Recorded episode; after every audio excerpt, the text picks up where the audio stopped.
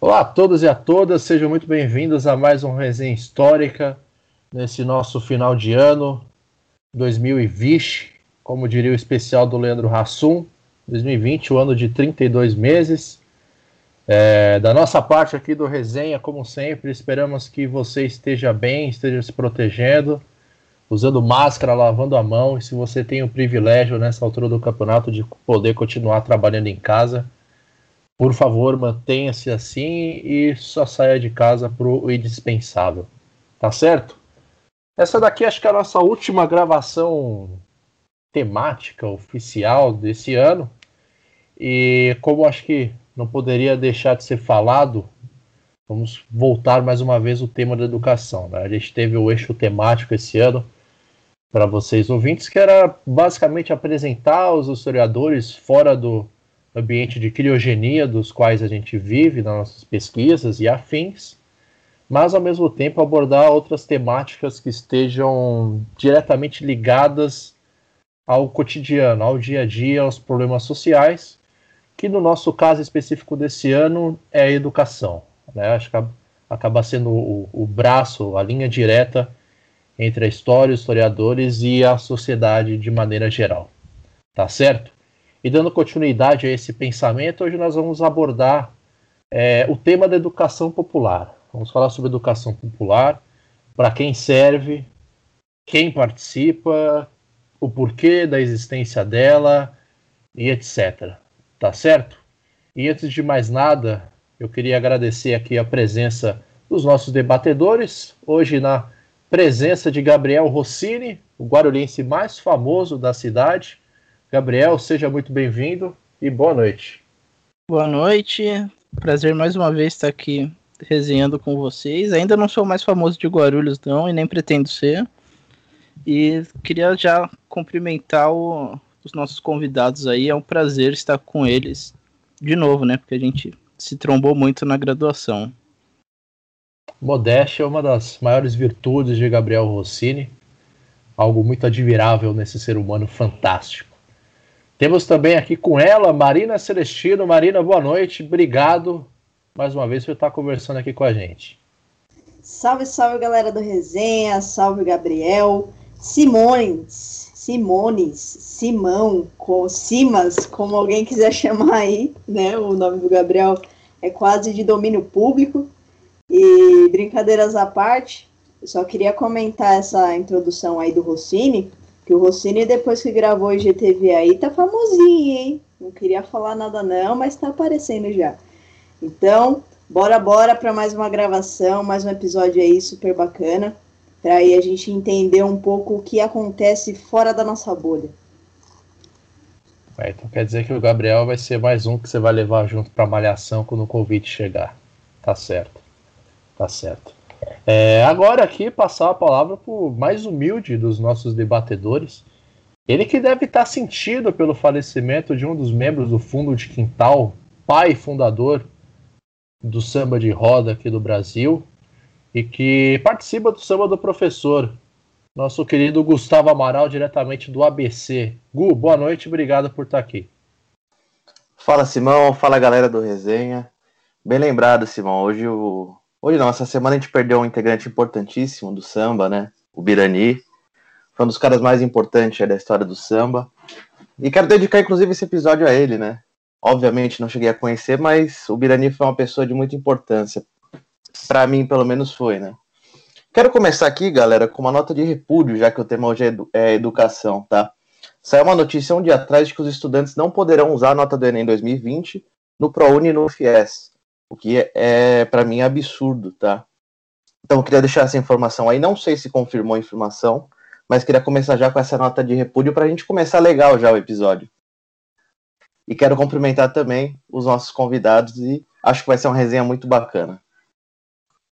Maravilha, maravilha. 2020, o ano que até nota de repúdio acabou perdendo o seu valor.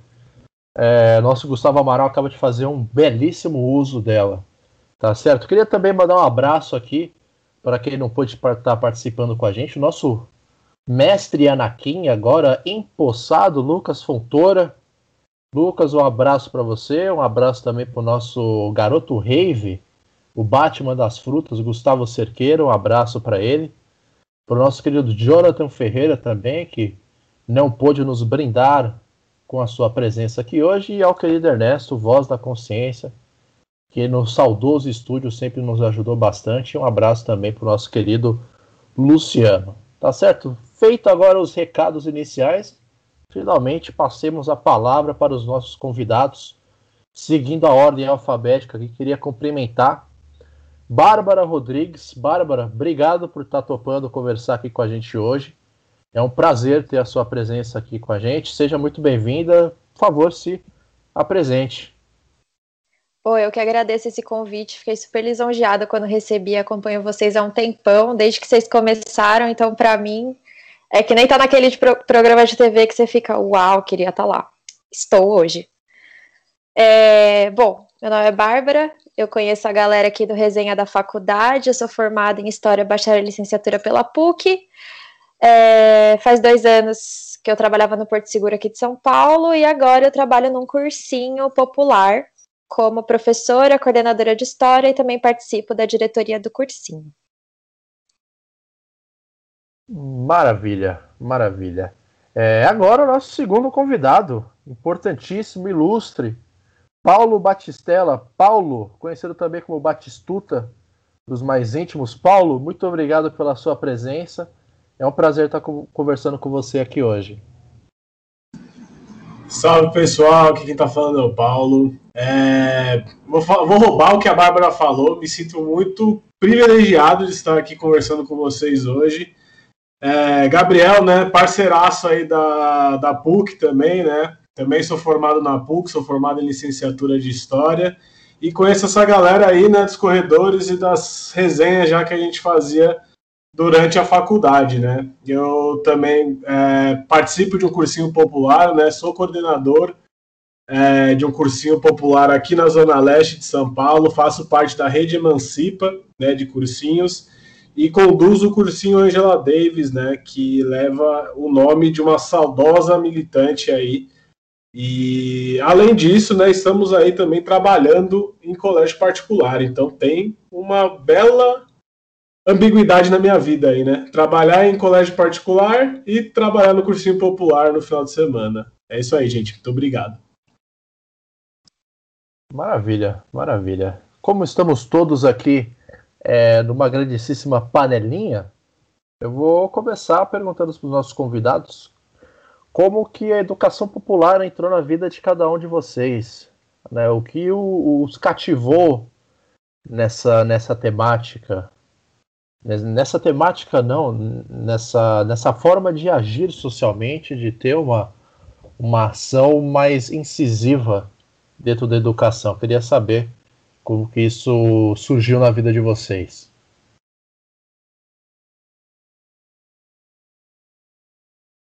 Bom, então eu vou.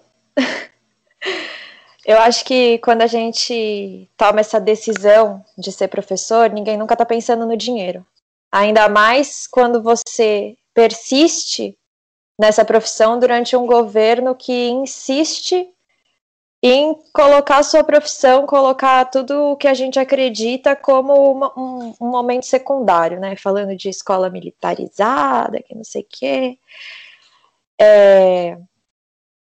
Mas, assim, eu entrei em contato com a educação popular, na verdade, há muito tempo, mas é, efetivamente trabalhando na ELEC foi através da convidada de vocês do podcast passado, da Ana, ela me expandiu esse convite, a gente se conheceu na escola, primeira, segunda, terceira série, e para mim foi um dos convites que mudou a minha vida. Então, para mim, esse foi o caminho de chegada ao cursinho popular.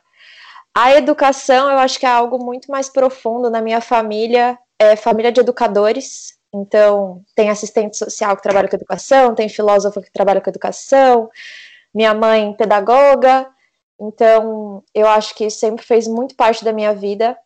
E foi uma das fases mais importantes da minha vida, foi ter uma educação de qualidade, o privilégio que eu tive da educação fez com que eu percebesse que esse privilégio ele é muito curto, ele tem uma perna muito curta.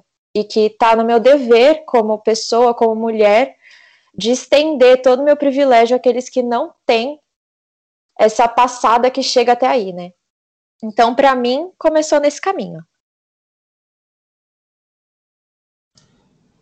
Boa, eu acho que eu posso dizer que a educação popular foi o motivo de eu me manter, na verdade, até na faculdade de história, viu?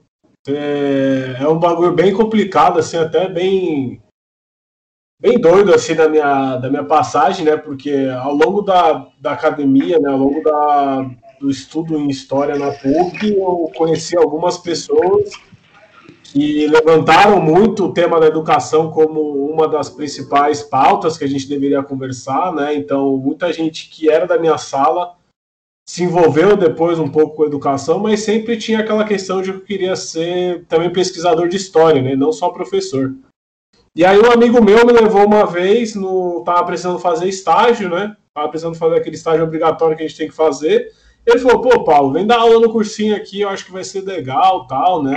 Pô, vai ser, pô, vai ser uma experiência boa para você. falei, ah, vamos ver, né? Vamos ver como é que vai ser. E aí, cara, pô, eu entrei lá e é aquilo, né? É... Foi uma mudança, né? Foi uma mudança de, de, de paradigma, assim, mesmo, uma mudança de, de vida minha, onde eu percebi que a educação popular é um dos focos que a gente tem que ter, principalmente como historiadores e defensores de uma sociedade melhor, né? E eu acho que nesse momento, assim, eu, eu entrei no para dar aula, depois virei coordenador e tô aí, cara, até, até, sei lá, né? Acho que até me aposentar eu vou estar presente na educação popular, porque realmente foi algo que mudou muito, assim, a minha vida, né? Putz, se for falar em aposentadoria, então vai ser um pouco mais de um século de educação popular. Se a gente for pensar em como que está planejada nossas carreiras, dentro do Estado principalmente, vai ser mais ou menos por aí. Mas, é... Amaral, a gente fala de educação, a gente fala de educação popular, a gente fala de como é... os nossos convidados e outros educadores acabam entrando para essa, essa frente de batalha, digamos assim, mas existe toda uma conjuntura historiográfica, histórica por trás disso daí, que culminou nos resultados e no momento que a gente vive hoje. Eu sei que você tem uma curiosidade, uma dúvida a respeito disso que você quer fazer para os nossos convidados. Pô, bem observado, Simão. Acho que é muito pertinente aqui, até para o nosso ouvinte se familiarizar com o tema, né? Se a Bárbara e o Paulo puderem dar uma, uma contextualização sobre o que, que é a educação popular, né? Contexto histórico, assim, bem, nem que seja por cima, né? Para o nosso ouvinte aqui se familiarizar com o assunto. Quais são os objetivos, né, da, da educação popular, para que o nosso ouvinte é, tenha mais contato com esse tema, que nem sempre ele aparece na grande mídia, é um trabalho muito voluntarioso e etc. Então, eu queria que vocês comentassem um pouquinho sobre isso. Pô, perfeito, Amaral. Obrigado aí pela, pela pergunta, né? Eu acho que, cara, primeiro que é uma, é uma questão bem interessante, né, da gente conversar sobre o que, que é educação popular, o que, que é educação pública, né? Existem diferenças, então, geralmente, como você abordou na grande mídia, né, a, a galera puxa muito o conceito de que você é, trabalhar numa educação popular, você está trabalhando na educação pública, né? E, e, não é assim, né? O, o, conceito de público ele, ele é dentro da educação popular, porém nem todo é, ambiente ou instituição que é pública é popular, né? Então a gente pode pegar um belo exemplo a USP, né? A USP é uma, uma faculdade pública que não é popular, né? E a gente tem que comentar, e eu acho que o conceito, principalmente, né, a contextualização é, histórica, assim, acho que eu não, não posso passar datas nem afirmar datas, mas começa do fato de pessoas começarem a se revoltar, né? E começarem a questionar muito o porquê que ambientes públicos passam a ser de maioria é, rica, né? Dá um belo exemplo, faz parte da rede Emancipa, né, na contextualização da criação da rede Emancipa, ela advém do, do, do, uma, do realmente de uma quebra né, do cursinho da Poli que existia na, na USP, e lá para o ano de 2006, 2005, 2000, não, antes um pouquinho, na verdade, 2002, 2003, por aí, tem essa quebra com o cursinho da Poli, né? E depois é fundado a rede Emancipa, né? Porque o cursinho da Poli passa a ter o vestibular para entrar, né? Então a quebra, eu acho que do conceito que a gente tem às vezes de público, é que o público ele, ele, ele todo mundo pode entrar, né, na USP, né? Ele é uma faculdade pública, né? Porém ela, ela deixa de ser popular no fato de que ela tem premissas que bloqueiam a entrada dela da galera que realmente deveria entrar lá, né? Que é o jovem da periferia, que é o jovem da escola pública, né? E aí essa, re, essa revolta, por assim dizer, né, dos educadores que olham esse panorama que está sendo criado da, dessas instituições se tornarem cada vez mais elitizadas, começa a se criar realmente movimentos é, de educação popular, né? Então, levar a educação cada vez mais para a população, então é entrar na periferia mesmo, é criar cursinhos dentro da periferia. O Emancipa é um belo caso desse, né? Quebrou com o cursinho da Poli, porque a Poli quis colocar vestibular, quis colocar até taxa para ser paga para entrar no cursinho da Poli, né? E aí o Emancipa e alguns organizadores do Emancipa, né, é, olharam e falaram que não, isso não ia acontecer e fundaram a instituição, né? Então eu acho que pegando um pouquinho de contextualização, por assim dizer, tem dessa luta, né? De alcançar uma educação que não é só pública, mas principalmente ela é da população, ela é popular. Então, assim, às vezes quando a gente escuta algumas instituições que se dizem populares, a gente tem que fazer uma, uma bela crítica, né? É, você realmente é popular? Né? Realmente você consegue colocar todo, toda a população lá dentro, assim, né, colocando meio que generalizando assim, as suas portas são realmente abertas é, para o cursinho, para a população, na verdade, ou não, ou elas são fechadas, né? E eu acho que é isso, assim, né? Da minha ideia, acho que a gente, depois a gente pode até entrar um pouquinho em alguns, em alguns pontos, mas eu acho que passando um panorama geral, é assim que eu vejo. Paulo, você. Muito interessante a sua fala. Você já deixou uma reflexão. Nossa, já começou a porrada já, né? E, e como você comentou é, essa, essa divisão, né, entre o Emancipa e o cursinho da Poli, e eu gosto de uma intriga, né? É, eu queria que você comentasse isso para a gente. É, qual que foi essa decisão do cursinho da Poli de estar tá cobrando taxa, de estar tá colocando o vestibular? Porque já é muito discutido isso há tempos, que o vestibular no processo seletivo, ele não é democrático, né? Ele já começa a ser, é, impor a barreira da exclusão, né? Já é uma, uma forma de você excluir a pessoa. E isso nos vestibulares para ingressar na, na faculdade. E aí, quando a gente trata um cursinho que é o intuito, pelo menos do, do que eu via, né? É de colaborar com o ingresso, né? da, do aluno pro, no, na faculdade, e aí eles colocam uma segunda barreira, tipo, a, o cursinho da Poli tá filtrando, tá elitizando ainda mais? Comenta isso pra gente. Boa, Marina, obrigado. É, bem, é assim, é aquilo, né? A gente já vai começar a pancada logo no começo, né? Porque, pô, a Poli, ela, ela teve uma ideia genial de que é construir um cursinho popular, né? Então até é, quando antes dessa rixa, né, que teve, o cursinho da Poli é extremamente popular, né? Isso a gente não pode negar. E tirando e, e olhando na verdade um pouco para outros cursinhos, né, por assim dizer, o da Poli ainda ele se mostra como um cursinho não eu não diria popular, mas ele é mais acessível, né? Acho que acho que a gente pode colocar essa palavra. Ele é acessível, ele não é popular, né? E aí, é, a, a, a Poli começou a olhar também, pela quantidade de alunos que procuravam o cursinho da Poli, uma oportunidade, né? Eu acho que a oportunidade também mercadológica, a gente já pode colocar dessa forma. Que é, como é que você cria é, a, a, o marketing, né? A visão de um cursinho, né? Vamos pegar uma visão de um cursinho é, do etapa ou objetivo, ou esses grandes cursinhos, né? o marketing deles é extremamente necessário. Né? A visão que a gente tem que, a visão que a população tem que ter deles é extremamente necessária para que eles continuem a, o mercado né, educacional que eles fazem, né? E, e aí a Poli observou a oportunidade de você construir né, salas é, mais bem colocadas. Olha, gente, como a gente consegue colocar salas mais bem colocadas. É, comecem a ajudar a gente a ter mais materiais, sabe? Então começou a tornar uma parada muito mercadológica, né? Por conta de que observaram que era uma oportunidade, né? E também uma, uma fofocazinha aí, a troca de gerência, né? O cursinho da Poli tinha uma gerência que passou a ser a galera que fundou Emancipa para uma gerência mais levada a essa, essa, essa questão mercadológica que eu comentei. É, entrou uma galera da administração da FEA, né?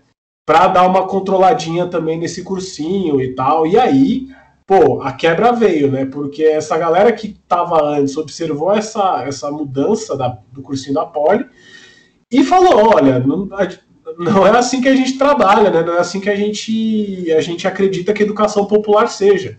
Então quebraram com o cursinho da Poli e, Itapevi, Itapevi, acho que é, Itapevi, foi fundado o primeiro cursinho Emancipa, né? É, se eu não me engano, no ano 2010, acho que me faltou agora o ano, vou até procurar para passar a informaçãozinha correta, mas foi fundado o cursinho Emancipa, que tem essa, essa missão de ser extremamente popular, né? Então a gente não tem vestibular, é, a gente não tem, a gente tem atividades para simular o vestibular, porém não tem nenhuma prova de entrada. O, as inscrições são abertas o ano todo, né? Então eu acho que essa mudança, assim, sabe, Mari?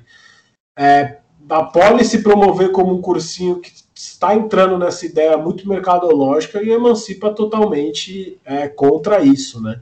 E eu espero que continue desse jeito. É, completando um pouco, né? Eu não, nunca participei do cursinho da Poli, nunca fui no cursinho da Poli, mas eu acho que o mais interessante que quando a gente fala de educação popular é o de quem para quem, né? Não é só é, quem está dando aula e quem está tendo aula, é a capacidade da comunicação, é você saber que o cursinho popular ele não se trata de números como um objetivo ou um universitário procura o cursinho popular ele é muito mais amplo do que a entrada no vestibular.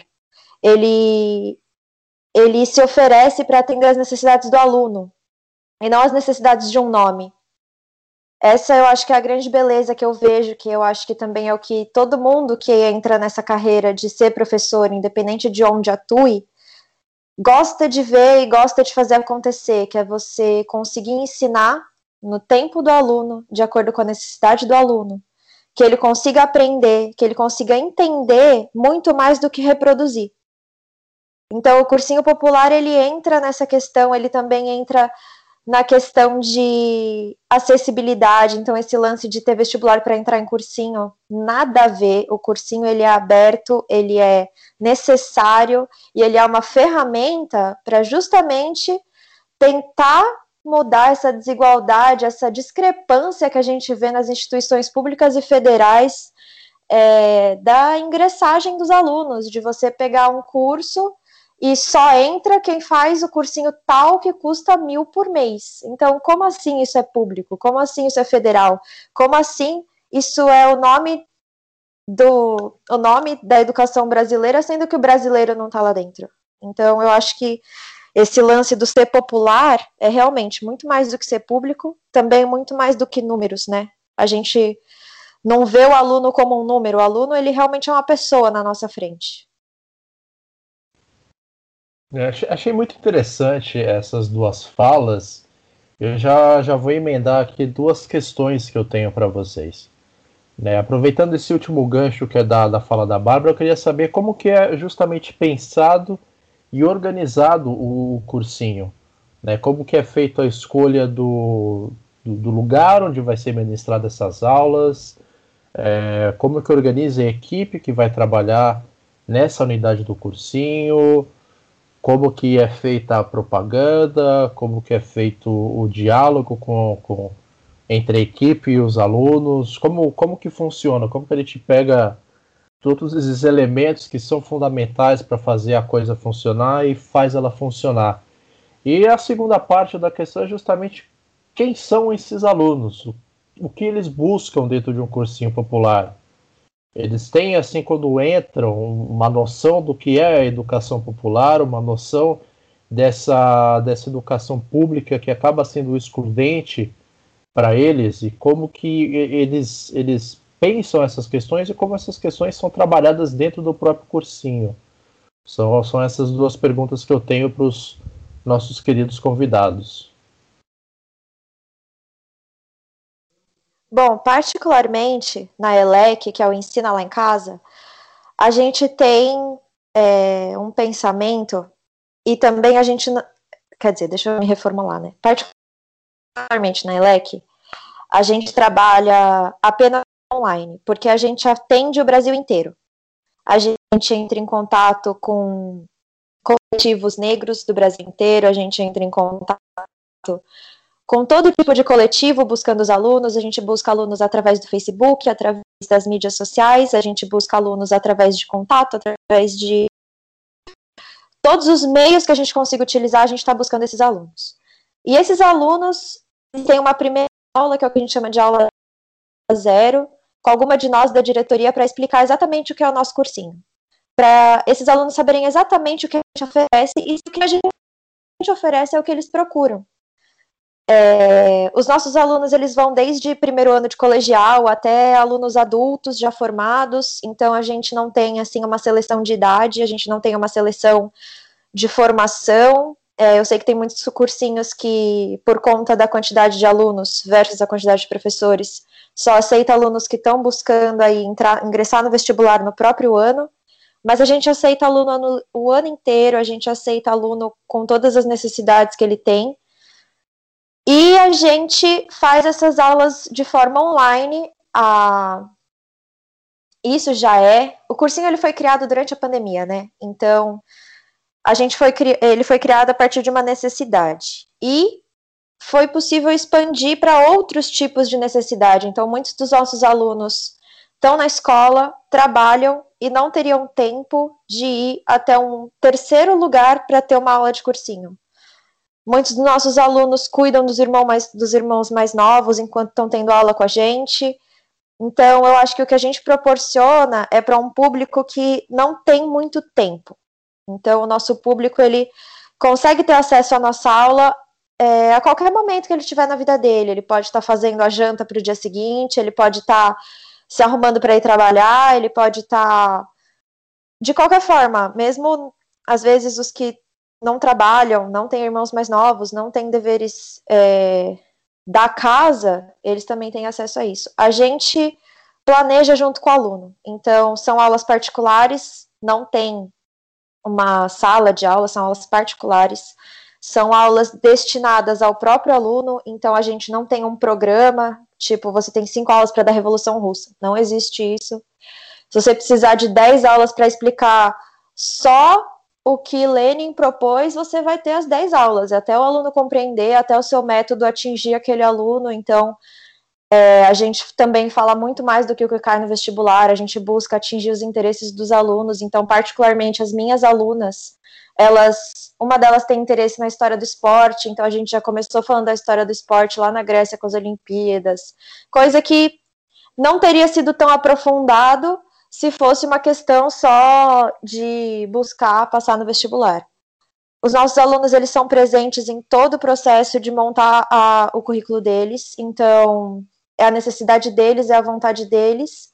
Claro que muitos ainda são crianças, então óbvio que a gente vai estar tá sempre oferecendo a nossa opinião, sempre oferecendo o nosso apoio e também sempre oferecendo o que a gente já sabe, o que a gente já é treinado para fazer mas é muito mais a necessidade do nosso aluno. Essa questão da aula particular é até uma questão que a gente sempre pensa, né? Porque a sala de aula é um ambiente muito rico. Mas a ELEC ela busca trazer essa questão da sala de aula do grupal de várias formas. Então, de juntar os alunos de um mesmo professor para fazer trabalhos em grupo, trabalhos em dupla. A gente tem os debates durante o mês, que são de assuntos fora do vestibular, que são os nossos alunos que escolhem.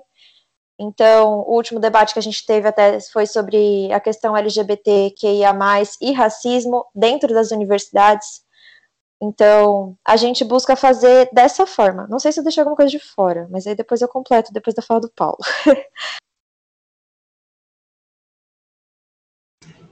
Boa. É, então, eu vou pegar, né, como é que a gente se organiza como cursinho sem estar na pandemia, né? Porque agora na pandemia foi totalmente diferente a organização, né? E, pô, muito interessante que a Bárbara comentou, porque já vou até atrás desse projeto, Bárbara, porque eu não conhecia. E, pô, acho que a gente pode aprender muito junto com vocês, porque é, foi a nossa necessidade, né? Do online, né? Já que o nosso cursinho, ele é muito presencial.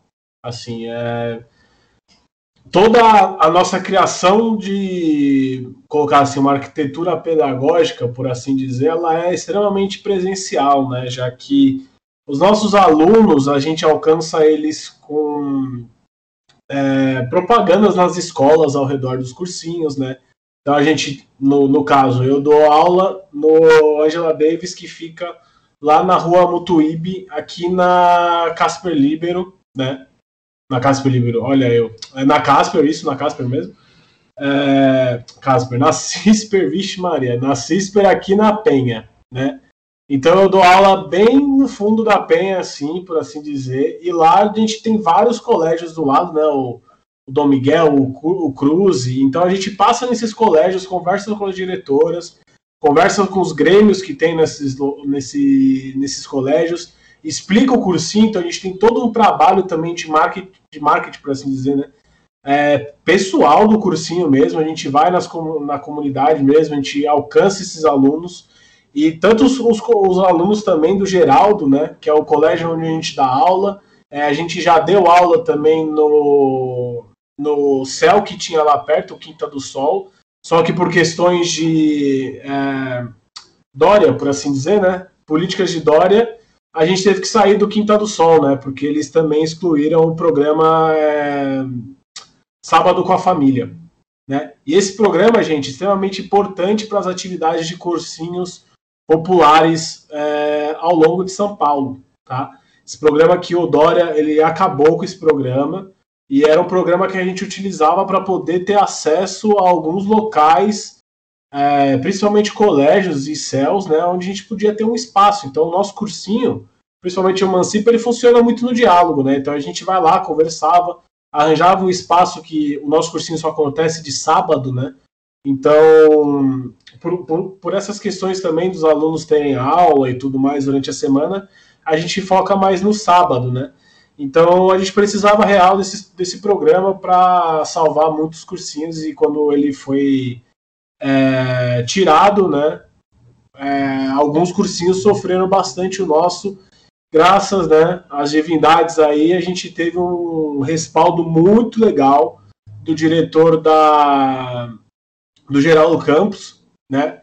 E aí a gente conseguiu permanecer, né? Então esse, esse alcance dos nossos alunos e alunas é feito através desse papo nas escolas, é feito através do Facebook, a gente tem página no Facebook, tem página no Instagram também a gente faz essas postagens, tenta alcançar a galera também por meio social, é, é, de rede, né? Então, como a gente também é uma rede muito grande, né? É, o Emancipa ele está no Brasil todo também, a gente consegue seu aluno, cara, tá lá na Zona Norte, pô, conheceu a gente, a gente fala, olha, tem um cursinho que é perto daí, da onde você mora. E aí envia para ele, né? Então a gente tem esse alcance também, como rede, isso facilita muito a nossa vida. A gente tem uma, uma base de dados também de alunos que se inscrevem no site da Rede Emancipa.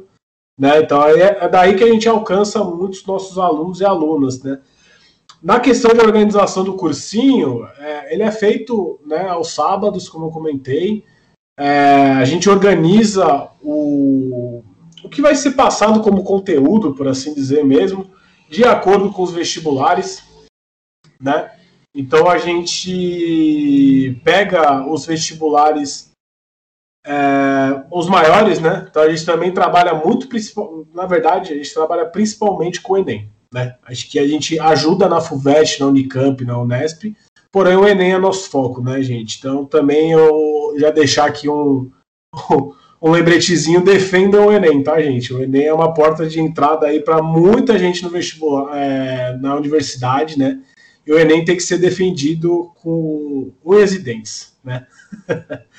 e aí, gente, uma coisinha que eu. que a organização é dessa do cursinho mesmo, estou falando bastante aqui, mas a organização do cursinho ela se baseia muito com essa, com essa questão dos conteúdos que vão cair no Enem, né? Então a gente faz esse levantamento, é, a gente faz essa pesquisa, a gente tenta passar esses conteúdos para os alunos mesmo, para dar essa oportunidade para eles entrarem, porém não é só isso o nosso cursinho, né? Ele tem rodas de conversa, né, que a gente chama de círculos, né, que são sobre assuntos do nosso do cotidiano, né? Então eu já frequentei círculos muito pesados sobre violência doméstica, né? Sobre acesso à informação, sobre é, cultura na periferia. Então assim a gente tem uma, um leque também de outros assuntos, né? Então os alunos também trazem esses assuntos. A nossa tentativa de passar o conteúdo é sempre buscando colocar o cotidiano do aluno, né? dentro da, da matéria, então que nem eu em história eu tenho essa, putz, essa, essa esse desafio de trazer, falar, pô, vou falar sobre, é que o meu foco é mais Brasil, né?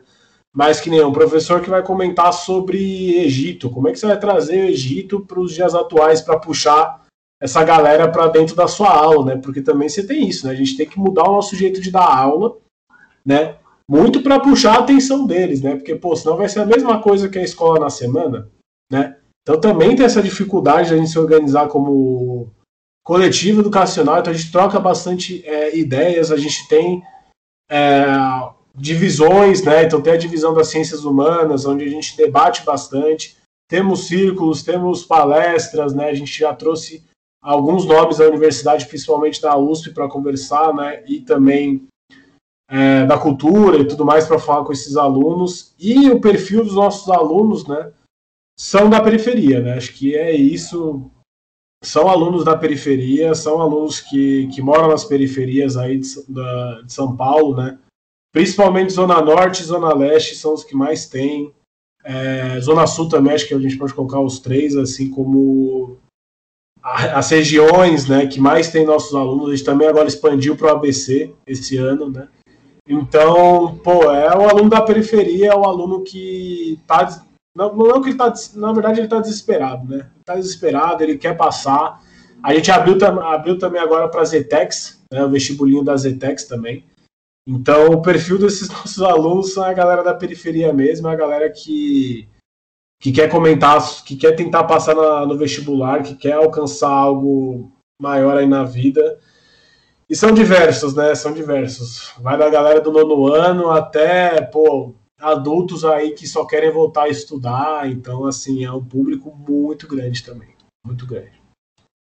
Não, é que ouvindo essa fala do Paulo, conhecendo o por dentro, né, desses cursinhos que ele trabalha, que são muito conhecidos, eu acho que a gente vê a pluralidade do que o popular é.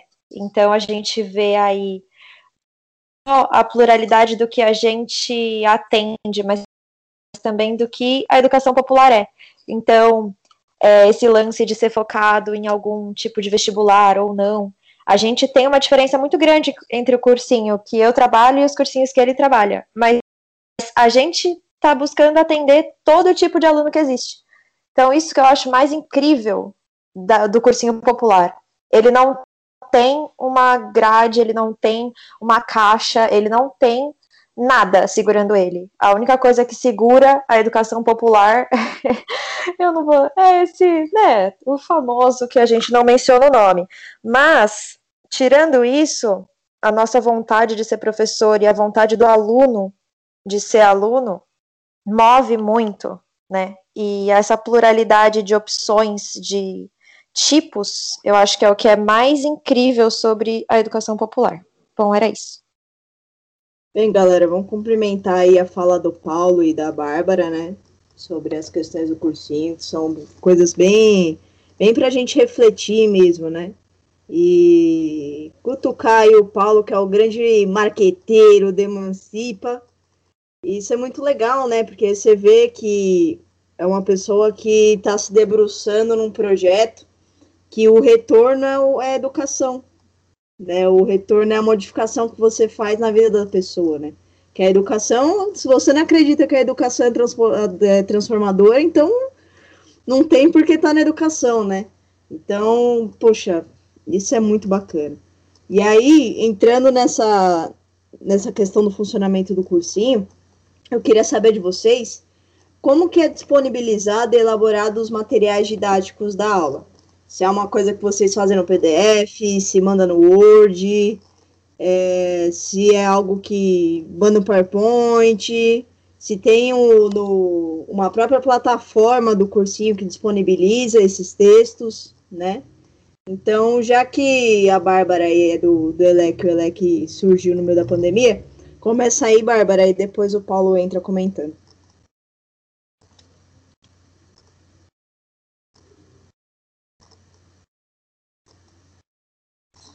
Beleza, vamos lá então. Bom, a ELEC ela é completamente online, desde professores com professores, coordenação com coordenação, tudo que existe dentro da ELEC é online, inclusive as aulas, o que é um desafio, porque o online não é totalmente de acessibilidade dentro do nosso país, a gente sabe muito bem. Dentro do nosso cursinho, a gente tem campanha entre os professores para comprar modem para os alunos, a gente tem campanha entre os professores e os conhecidos dos professores para expandir, às vezes, o plano de internet de um aluno, para levar a nossa aula até esse aluno. Então, a gente está sempre aí é, buscando atingir todos eles é, da melhor forma que a gente possa. A ELEC usa o Discord entre os professores, mas com os alunos a escolha é do professor com o aluno, uma conversa direta. Então pode ser pelo WhatsApp, pode ser pelo Meets, pode ser pelo Zoom, pelo que você tiver acesso. Então a gente está sempre buscando dessa forma. A escolha é do professor quanto a PDF, Word, PowerPoint. Particularmente eu uso PowerPoint. Os meus PowerPoints que eu dou no cursinho não são os mesmos que eu dava no colégio particular que eu trabalhava até porque muitos dos meus alunos não têm acesso a material didático de nenhum tipo, nenhum livro, então eu busco sempre estar fazendo meu PowerPoint como um tipo de material didático. Então, a minha aula ela não é leitura de PowerPoint nem nada desse tipo, mas conforme eu vou falando, eu vou mostrando para ele como aquilo podia estar escrito, vou expandindo o vocabulário, vou fazendo tudo o que tem ao meu alcance, para que aquele aluno aprenda muito mais do que história na minha aula. Então, é, essa questão de acessibilidade, a gente vai sempre tentando contornar através do que a gente tem nas mãos. A questão de ensino é o que o aluno tem acesso e o que o professor tem acesso. A maior parte dos nossos professores tem acesso a tudo que é preciso para dar uma aula, então, na verdade, se resume ao aluno. Então, a gente está sempre aí na busca de fornecer o melhor material possível a gente disponibiliza vários drives de é, material do poliedro, todo tipo de material que a gente consegue encontrar, é, análises de vestibular também, mas é completamente focado no que o aluno quer. É claro que, às vezes, um aluno de 15, 16, 17 anos não sabe o que ele quer. Então, a gente faz essa conversa com o aluno, o professor com o aluno, para ver até onde vai essa questão e a gente fornecer para ele tudo que ele precisa para chegar onde ele quer. Claro que o aluno sabe, aquela aula zero que eu contei, exatamente sobre o que o nosso cursinho é. Mas ele pode escolher, claro, ter uma aula 100% vestibular, como ele pode escolher ter uma aula mais ampla, ter uma aula que fala de questões que não necessariamente caem no vestibular, mas caem na vida, né? Então a gente tem esse diálogo muito forte, um diálogo muito constante com os nossos alunos para estar tá sempre suprindo tanto a necessidade deles quanto a vontade deles. Muito bom, muito bom, legal. É, nossa, gente, que, que, que, coisa, né? Porque o cursinho da Bárbara e o meu, assim, realmente são bem diferentes, isso é bem legal, assim mesmo. É, e falar que eu sou o marqueteiro do Emancipa, gente do céu. Se a galera do meu cursinho ouvir isso aqui, eu vou ser aloprado, aloprado, porque é isso, né? A gente faz o marketing do que a gente gosta, assim, e critica também quando tem que criticar, né? Então. é, é, e, isso é bem legal, assim, porque, pô, lá no Emancipa, né? Lá, principalmente. Agora eu vou entrar no, no aspecto do meu cursinho, né? Do Angela Davis, né? Porque uma, da, uma das coisas que a, a rede é bem interessante, e aí também acho que dá para colocar uma ambiguidade nesse interessante, porque ao mesmo tempo que eu acho que falta dentro da rede Emancipa um plano mais é, centralizado nessa questão do material didático, principalmente, né? E um pouco de como são feitas as aulas, né? Acho que ainda falta um pouco de um plano é, em conjunto e tal, fica um pouco muito livre, né? Então, assim, acho que é legal deixar a, a independência das pessoas, mas também acho que dar uma centralizada às vezes também ajuda nessa questão. E, e lá é assim, né? Lá a gente trabalha com o que a gente tem. Acho que é real assim, a gente busca doações de pessoas que é, acabam doando apostilas, livros, né? É, então a gente tenta entregar esses livros de uma melhor forma para os nossos alunos, né? Apaga o que está escrito, dá uma reformulada em algumas coisas, né? E além de tudo, a gente tem que, infelizmente, contar com o que o aluno escreve, o que o aluno traz da aula, né? Então a gente tem um esquema de PowerPoints também, a gente tem um esquema de conteúdos de apostila, de, de mini apostilinhas, assim, que a gente via online mesmo, a gente via, via Word para eles, né? Só para eles terem esse acesso, né? E isso na pandemia até aumentou mais, assim, porque a gente precisava. Antes era só a aula mesmo, né? A gente dava aula e ajudava na questão de, de elaboração da lousa, né? Então falava, olha, anota isso, aquela aula, querendo ou não, mais tradicional que é feita, né? Porém, a gente tentava oferecer um pouquinho a mais, né? Porque como a gente, é, infelizmente, não tem investimentos, por assim dizer, né? A gente tem que depender bastante do que os. E, e, querendo não, isso eu acho que é uma coisa que ia ser até interessante a Bárbara comentar do cursinho dela. Assim, a gente tem uma.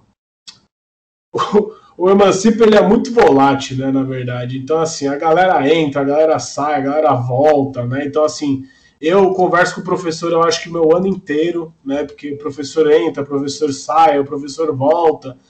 Aí, às vezes, a didática do professor, o que o professor está querendo almejar, não é o que a gente está querendo almejar, né? Então, tem essas questões de conversa também, né? Então, a gente tem que tá, trazer é, esse material didático, na verdade, de uma forma muito independente, assim, sabe? É, ela é bem tradicional até certo ponto, e eu acho que aí entra numa das falhas até da rede Emancipa, assim, porque a gente não tem uma capacidade de produção de material didático ainda, né? É, e fica muito livre para os cursinhos fazerem o que eles acharem que é melhor, né? E isso é uma tecla que eu vivo discutindo lá na, nas reuniões, porque eu sou eu trabalho na escola particular também, né? Eu trabalho nessa parte também de produção de conteúdo dentro da escola. Então eu vejo a necessidade de uma produção de um bom material didático. Às vezes a gente se pega muito nessa questão de que os livros, né, as apostilas, prejudicam muito, mas eu acho que se elas fossem feitas de uma outra forma, né, de uma forma mais também que trouxesse o aluno para aquele material, né, porque eu acho que o material didático ainda é uma ferramenta muito necessária, né, gente? Acho que é, a gente às vezes sente um pouco de falta até dele, né, no, no caso lá na, da é, na faculdade um pouco a gente até sente um pouco de falta, mas porque a gente está acostumado a trabalhar com material didático o tempo inteiro. E aí, é, para mim, é um ponto assim que ainda deve ser muito melhorado lá, né? E agora na pandemia foi, nossa senhora, né? Autorizaram a falar palavrão aqui, então foi uma, uma merda, assim, foi essa questão do material didático. Foi um problemaço aí que a gente teve.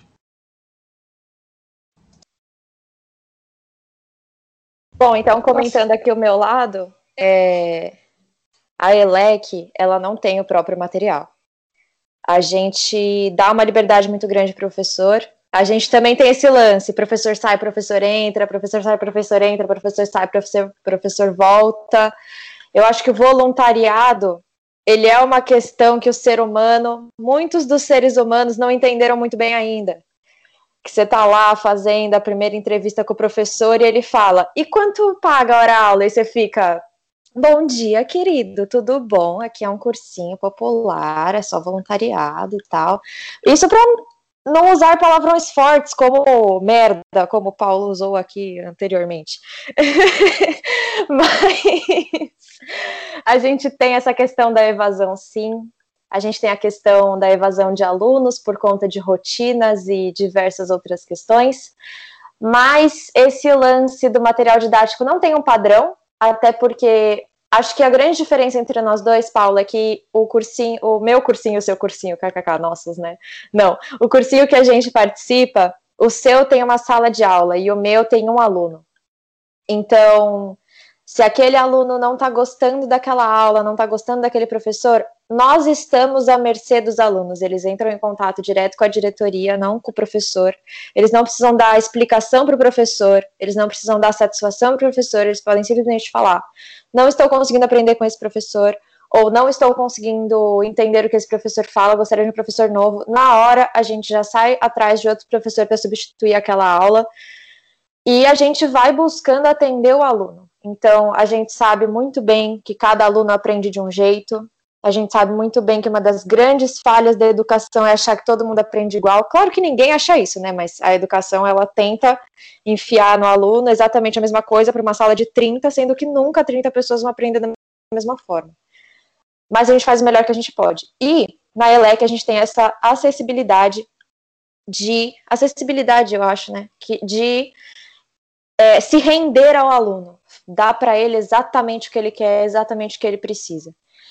Que é um dos benefícios da aula particular. Existem muitos malefícios dessa aula particular, mas um dos grandes benefícios é poder estar tá oferecendo exatamente o que ele precisa. Então, se o aluno chega para a gente falando, eu só vou prestar Enem, na nossa aula só vai ter exercício de Enem. Se o aluno chega falando para a gente, sem contar a interdisciplinariedade, por conta do lance de ser online, a gente consegue conversar muito bem com os professores, porque você não precisa encontrar o professor numa hora que ele não está em aula, que não sei o quê, para conseguir conversar. Tudo online, então, assim, é, tem, assim, um exemplo particular de uma das minhas alunas, ela tem dificuldade com escrita. Então, eu já conversei com o professor de redação que ia começar a passar exercícios escritos, que a gente ia corrigir junto também a gramática, não só a história. Minha aluna adorou a ideia, porque foi consultado com ela esse tipo de decisão, para ver se ela estava afim, se ela queria. Então, eu acho que uma das grandes discrepâncias entre, entre nós dois é que eu tenho esse tipo de liberdade por conta da aula particular. Um tipo de liberdade que para você, com uma sala de aula cheia, seria muito difícil de fazer. Mas também você tem um acesso muito maior a muito mais alunos, né? Então, acho que também o cursinho popular, todos os tipos, para todos os tipos de pessoa, para todos os tipos de vontade. É a grande beleza do que a gente faz, né?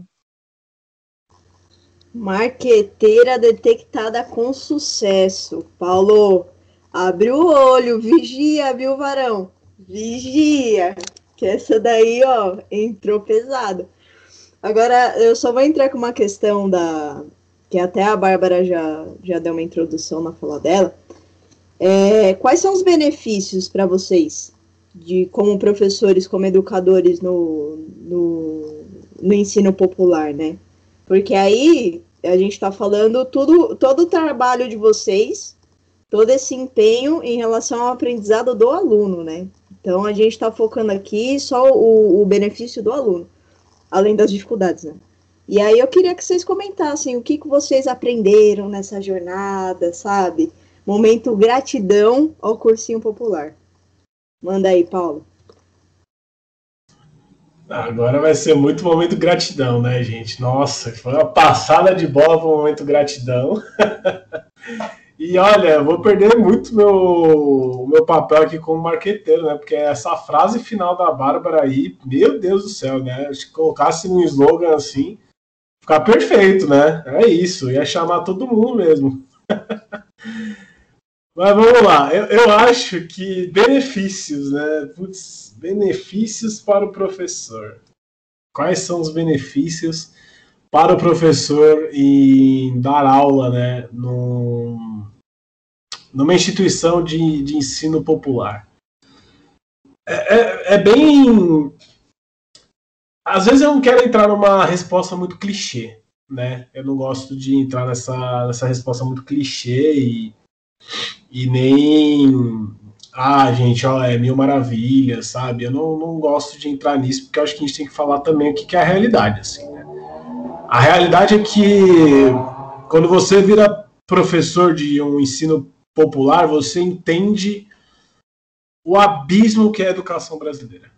Acho que essa é a realidade, assim, sabe? Nós que, pelo menos eu, historiador, eu, historiador que adoro história do Brasil, É, eu que amo estudar esse campo tão complexo que se chama Brasil, né?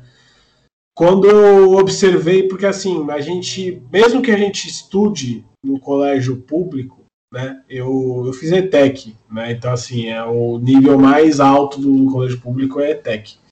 E algumas ETECs ainda, né? Depende de, de onde a ETEC está ainda. Lá na ETEC eu tinha uma visão sobre o que era ensino público, né? E aí, quando eu entrei na, na facul, conversando com alguma, alguns poucos, né, gente? Alguns pouquíssimos alunos e, e, e parceiros e parceiras minhas lá de graduação, tinha uma outra realidade do que é o ensino público. Né? E aí, quando a gente entra no cursinho popular, e olha que o meu cursinho ele ainda está numa área muito boa, assim, muito boa, né? É uma área menos ruim, por assim dizer, da, do que a gente tem lá de, de cursinhos mesmo, né? É, exemplo, Jardim Romano e, e mais para São Mateus também, a coisa fica um pouco mais complicada. E aí a gente observa qual que é o abismo da, da educação brasileira, assim, sabe? É, benefício de, de, um professor é você realmente entender qual que é a sua missão, né? Você entender qual é a sua missão de tentar levar esse, esse jovem, essa jovem, para o ensino superior, sabe? Você tentar levar essa galera para ter um conhecimento e, pra, e, e, e, eu acho que eu vou me reformular aqui. Não é para ter um conhecimento não de universidade, é para levar o conhecimento da periferia para a universidade, sabe? Eu acho que é isso que falta muito no, na, na questão acadêmica nas diversas universidades aí. Falta a galera da periferia, falta o conhecimento da periferia. Porque a gente ouve muito a história de que, ah, não, a gente vai sair da universidade para levar o conhecimento para a periferia. Gente, não, a gente aprende mil vezes mais com essa galera que passa Pô, sabe, eu vejo realidades lá dentro do cursinho de que aluno meu tem que parar de ir para o cursinho porque não tem dinheiro para pagar para o busão. Não tem dinheiro do busão para ir para o sábado lá para ter aula comigo. Ou tipo, não traz comida porque realmente saiu correndo de casa e assim, não tem marmita para comer, a gente tem que comprar uma marmita para ele. Então, essa, essa parada da gente levar essa galera aqui. Gente, você conhece cada pessoa genial lá dentro também, assim, né? Acho que a Bárbara também pode falar isso. Você conhece cada aluno que, meu, só não tem uma oportunidade, né? De levar um puta conhecimento lá para dentro da academia, de reformular muito dessa academia estagnada que a gente tem, né? A gente tem uma academia hoje no Brasil estagnada e levar esse conhecimento e mostrar que história, entrando no meu, no meu campo, né? de que história também pode ser é, outras histórias, né? Outros conhecimentos históricos, né? É muito importante. Então, assim, você tem uma gratificação muito boa quando você fala, pô, eu fui responsável por aquele, aquele cara, aquela mina tá lá dentro e tá fazendo a diferença no ensino lá dentro, sabe? E eu acho que o benefício, um dos maiores benefícios também para o professor é isso, assim, sabe? Você realmente entende a realidade do que você está passando, você conhece pessoas novas, você conhece modos de, de se ensinar novos, e você entra nessa questão da gratificação de, pô, meu, eu levei uma galera lá que é sensacional lá para dentro, e tomara que eles mudem aquela merda lá, aquela aquele cu, que é a academia estagnada que temos que temos lá na, em diversas universidades. E aqui, assim, gente, não é só a PUC, não é só a USP, são várias, são várias, né? São várias é, universidades aí que deveriam olhar para a periferia e aprender com a periferia. Acho que é isso, que senão eu vou falar muito mais aqui. Bom, primeiramente, fora todos eles. Segundamente, o seu aluno que não está conseguindo pagar a passagem de busão, manda ele para Elec, que ele faz de casa. Mas brincadeiras à parte, eu acho que isso que você fala da questão do abismo é muito claro. É, eu não consigo falar pelos outros professores, mas por mim, é, as minhas alunas, todas elas, faz no mínimo dois, três anos que não tem um professor de história na sala de aula da escola pública delas. Então eu vejo a minha presença como muito mais do que um vamos passar no vestibular E elas querem muito mais do que vão passar no vestibular. E eu tenho muito mais a oferecer do que vamos passar no vestibular, além do vamos passar no vestibular. eu acho que a maior gratidão que eu já tive foi uma aluna falando: Eu odeio história, mas eu não sei nada, eu preciso dessa aula, eu odeio ler. E semana passada ela virou para mim e falou assim: Eu nunca vou faltar na sua aula, nem que eu tenha assistido sua aula dentro do ônibus, porque é o ponto alto da minha semana. Não sei se isso mostra que a semana dela é muito ruim, ou que pelo menos eu tô aí, né, num lance de é, ter até um ego acariciado. Mas eu acho que a grande gratidão do ensino popular é você perceber que você entra achando que vai fazer a diferença na vida de alguém, mas na verdade são muitos alguém que fazem a diferença na sua vida. É, então é isso. É isso, gente. A conversa tá maravilhosa, muito estimulante. Então a gente vai fazer o seguinte, vamos cortar aqui, tá certo? Vamos retomar a continuação desse nosso papo num segundo episódio, numa segunda parte dessa conversa. Mas desde já deixando meu agradecimento para a Bárbara e o Paulo por toparem participar aqui com a gente e para os nossos debatedores também e para você ouvinte que está nos prestigiando até esse momento, tá certo? Então a gente se encontra no próximo episódio do Resenha Histórica. Ah, lembrando que as indicações que faremos para essa conversa vão estar na descrição do segundo episódio, tá certo? O Resenha Histórica está no Spotify, no Google Podcast, no Cashbox e no Apple Podcast, tá bom? Então até o próximo episódio, muito obrigado e tchau.